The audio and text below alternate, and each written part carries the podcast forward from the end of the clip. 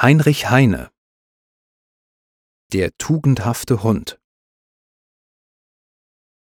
Ein Pudel, der mit gutem Fug den schönen Namen Brutus trug, war viel berühmt im ganzen Land, ob seiner Tugend und seinem Verstand.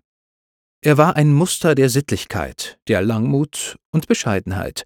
Man hörte ihn loben, man hörte ihn preisen als einen vierfüßigen Nathan den Weisen. Er war ein wahres Hundejuwel so ehrlich und treu. Eine schöne Seel. Auch schenkte sein Herr in allen Stücken ihm volles Vertrauen.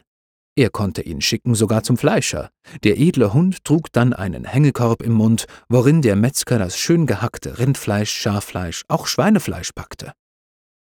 Wie lieblich und lockend das Fett gerochen, der Brutus berührte keinen Knochen und ruhig und sicher mit stoischer Würde trug er nach Hause die kostbare Bürde.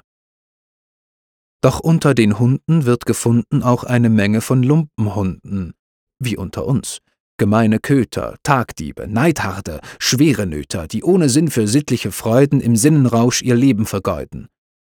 Verschworen hatten sich solche Racker gegen den Brutus, der treu und wacker mit seinem Korb im Maule nicht gewichen von dem Pfad der Pflicht. Und eines Tages, als er kam vom Fleischer und seinen Rückweg nahm nach Hause, da ward er plötzlich von allen verschworenen Bestien überfallen.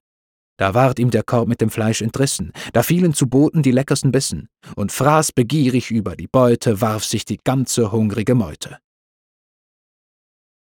Brutus sah anfangs dem Schauspiel zu mit philosophischer Seelenruh. Doch als er sah, dass solchermaßen sämtliche Hunde schmausten und fraßen, da nahm auch er an der Mahlzeit teil und speiste selbst eine Schöpsenkeul. Moral Auch du, mein Brutus, auch du, du frisst? So ruft wehmütig der Moralist. Ja, böses Beispiel kann verführen, und ach, gleich allen Säugetieren, nicht ganz und gar vollkommen ist der tugendhafte Hund. Er frisst,